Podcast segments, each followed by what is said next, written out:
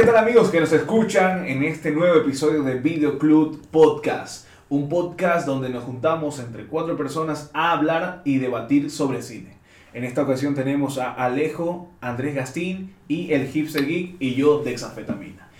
Andrés Gastín, ¿cuál es el tema de hoy? Bueno, vamos a hablar de las nuevas tendencias que hemos visto en el cine de terror. eh, porque últimamente, los últimos cinco años me refiero, eh, hemos visto un- una tendencia creciente en este tipo de cine.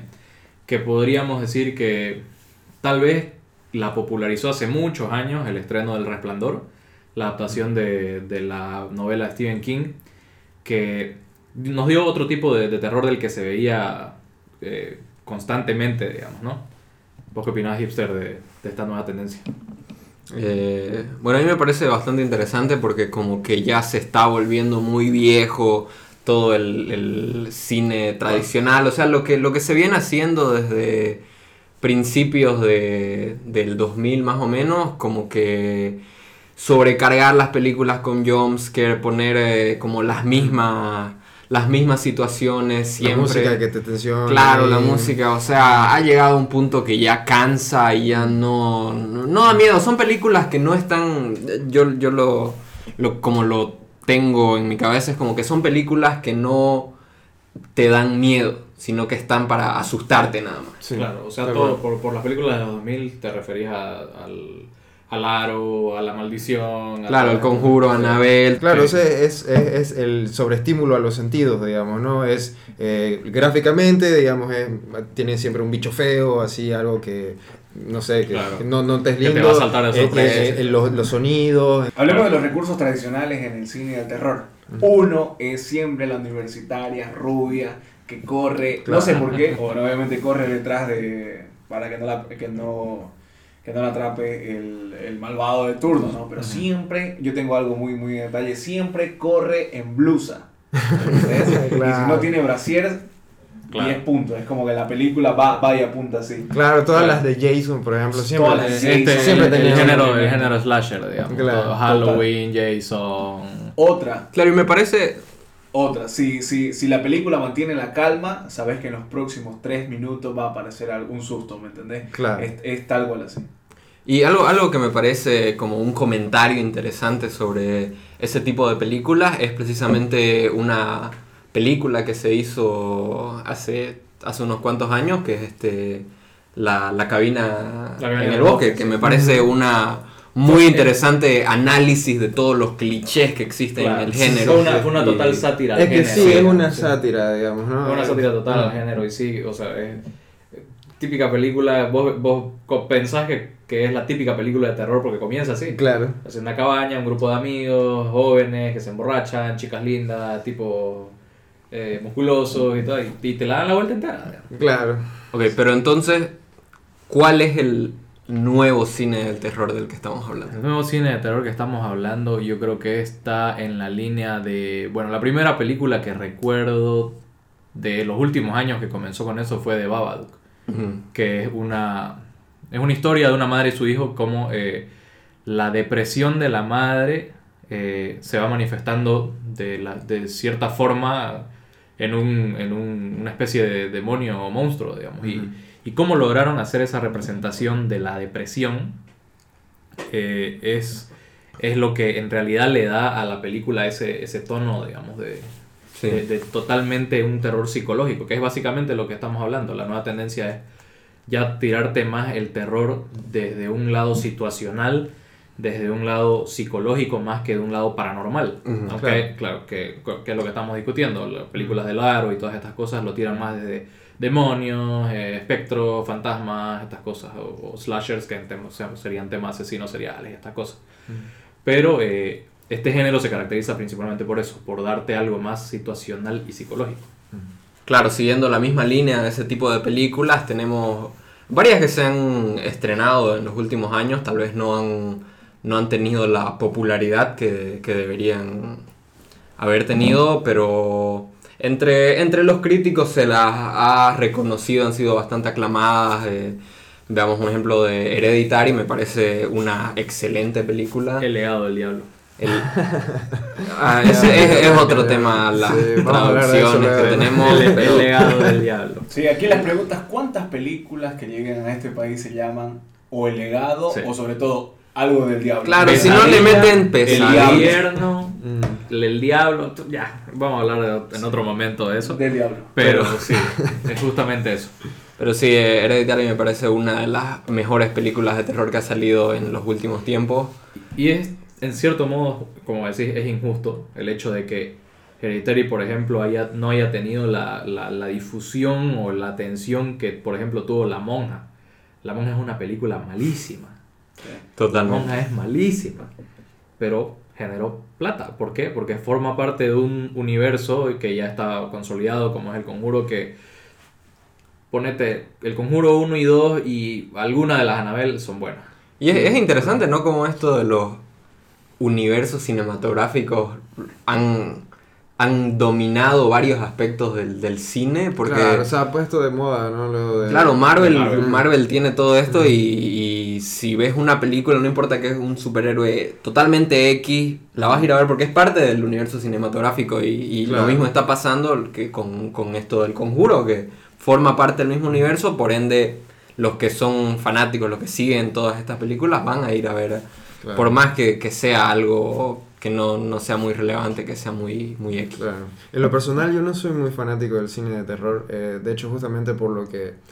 Por eso mismo, digamos, ¿no? Porque se ha eh, sobreexplotado, digamos, ese recurso de, de lo clásico, digamos, lo que se, está, se ha estado haciendo estos últimos años.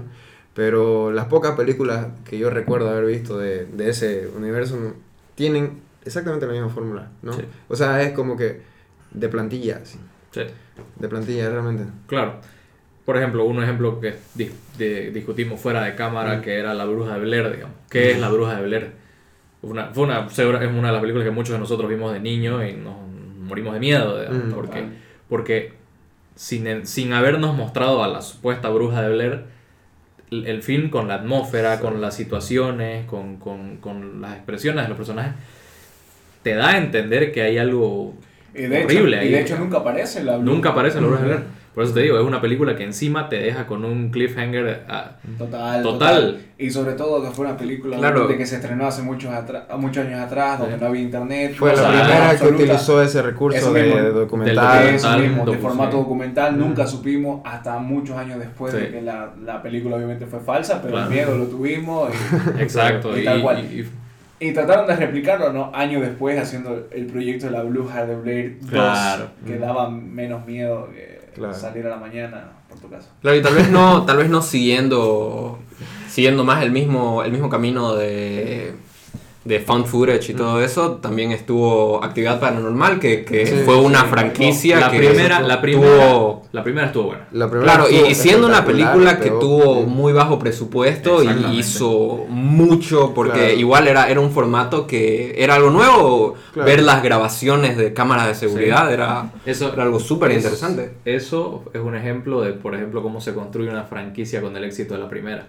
Porque Ah. si te das cuenta, ninguna de las demás de la franquicia es igual de buena que la primera, porque la primera tuvo esa, ese- esa novedad, como Claro. decís. Claro. En cambio, las demás, o sea, era más de lo mismo. Obviamente le dan alguno que otro giro, alguno que otro eh, eh, giro a la historia, pero era más de lo mismo.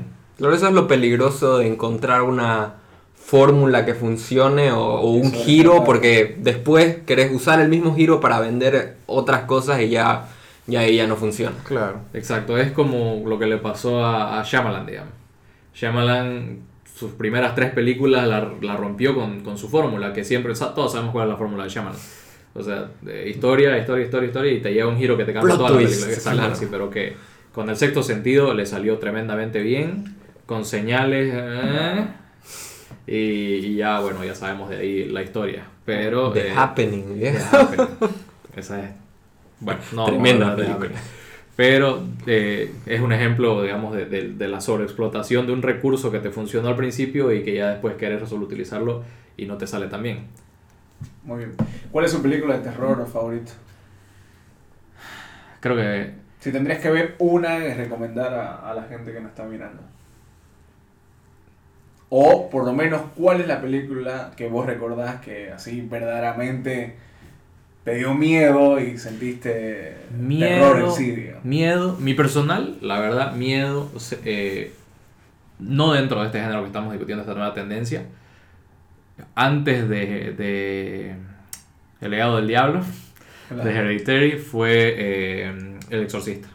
Puta, sí. Porque es un clásico y porque li- li- la verdad que está construida de muy buena manera, no solo en, el, en la atmósfera, no solo en, en todo lo que involucra, digamos, la construcción de esa, de esa casa, porque en realidad es 85-90% de toda la película es en la casa. Obvio. Y, y Y creo que sobre todo fue una de las primeras películas que explotó, digamos, dentro de lo comercial, el poder que podría tener fuerzas oscuras, en este Exacto. caso el diablo y cosas así. Obviamente nosotros crecimos bajo el temor a todo esto, esto estas fuerzas sobrenaturales, Dios y el diablo, digamos.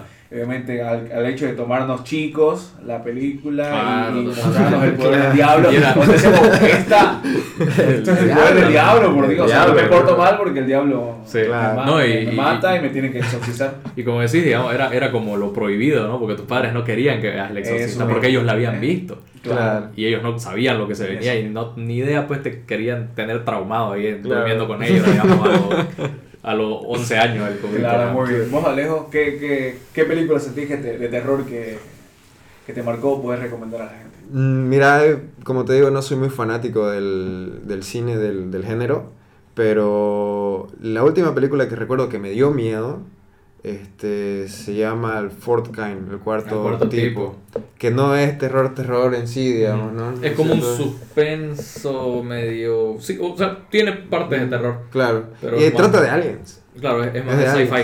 Ajá. Este, pero también como que utilizan este, este recurso del Fan footage. del fan footage, del documentary, digamos. Ajá. Pero de otra manera, digamos, cuando te, te muestran la escena, digamos, que está sucediendo, así paralelamente te muestran la, Las el- el escenas footage, reales. digamos, real.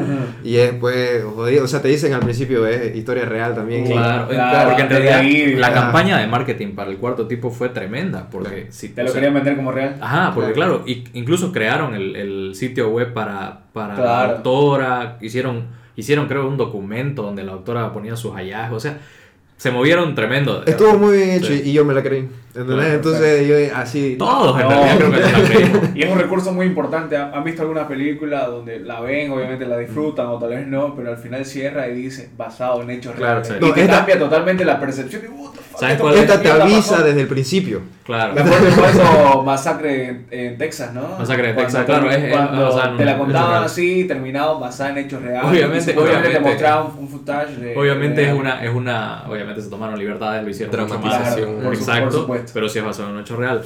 Por Algo que, una, una que me, me marcó a mí también fue el rito, por ejemplo. El Claro. rito porque es basado en un exorcista real Eso que trabaja para el Vaticano, digamos, y toda la historia es basada en su historia, así Eso, eso. Era, era mucho más terrenal, era mucho que... más Claro, exacto. A vos, hipster. Eh, bueno, yo como alguien que recién me he metido al género de terror, precisamente por estas nuevas películas que juegan más con lo psicológico, juegan más con, con la ansiedad del espectador más que con asustarlo, con jumpscare y todo este tipo de recursos antiguos. Mi, mi favorita tendría que ser precisamente de la que hablé hace rato, Hereditary, el, el legado del diablo, que fue una experiencia que nunca había sentido en, en el cine. Fue. Hay, hay una escena, los que la habrán visto sabrán de cuál hablo, pero que así literal no podía respirar en el cine y me sentía. Es impactante. Me sentía bien. Así, algo, algo que, que nunca había sentido viendo una película. Bien, y, y Y- por eso me impactó y, y es una de mis favoritas. Ajá, ese tipo de lenguaje que vos decís de terror, yo lo vi mucho en el tipo de terror que manejan los japoneses. No sé si le pasó mucho con El Aro. Obviamente Claro. fue El Aro, era una película que daba mucho miedo. Hasta, creo que fue basada ¿no? en, en el- la película japonesa. Los japoneses adaptaron el... el- el- Sí, sí. Bueno, la original fue la Sí, japonesa. Claro, y obviamente si vos llegabas a ver la japonesa Mm. y obviamente ya habías visto la, la americana, te das cuenta digamos que la japonesa tenía obviamente en narrativa era mucho más lenta. Sí. Pero esa lentitud te desesperaba, ¿me entendés? Mm. O sea, y es parte ya también de jugar con tus emociones. Claro. Eh, es otro tipo de, de- de- menos, menos ruido, es como ah, más que todo por lo visual, más que eh, lo auditivo. En lo personal, digamos, eh, yo creo que la película que más terror me dio, no sé si por, obviamente, por la gran producción, pero a mí fue el proyecto de la Blue Hair de Blair, porque obviamente, así como usted, nos, nos tomó muy chicos, ¿me entendés? Y yo, o sea, estuve años creyendo que esa era totalmente real. Y ahí viene uno, lo que me gusta mucho de lo que, lo que decimos al principio, digamos, de que nunca te muestran a la bruja, juegan un poco, o sea, hoy por supuesto juegan con la realidad, pero sobre todo juegan como que con el hecho de que, bueno, hay un documental que, que en realidad este, narra y cuenta el tema de las brujas y ahí te ponías al punto, bueno, si existió este caso, quiere decir que las brujas existen, hay, hay espíritus más allá de tu entendimiento. O sea, y fue, fue, fue un golazo en su época, de hecho, habrán ganado mucho dinero con, una, con un costo de producción bajísimo, ¿me entendés? Tomaron a cinco personas. Es uno, es uno de los casos más exitosos, creo, de, de producción. Inclusive me acuerdo que, que vi documentales ya después de la proyecto de Blues de Blair que, que inclusive los mismos pobladores, eran pobladores reales de esa localidad obviamente fueron pagados para que digan sus testimonios, ¿me entendés? O sea, bajo costo de producción total. Yo creo que esa es la película que me marcó más, digamos, porque fue que, fue, de hecho, creí por muchos años que era un caso real. Claro.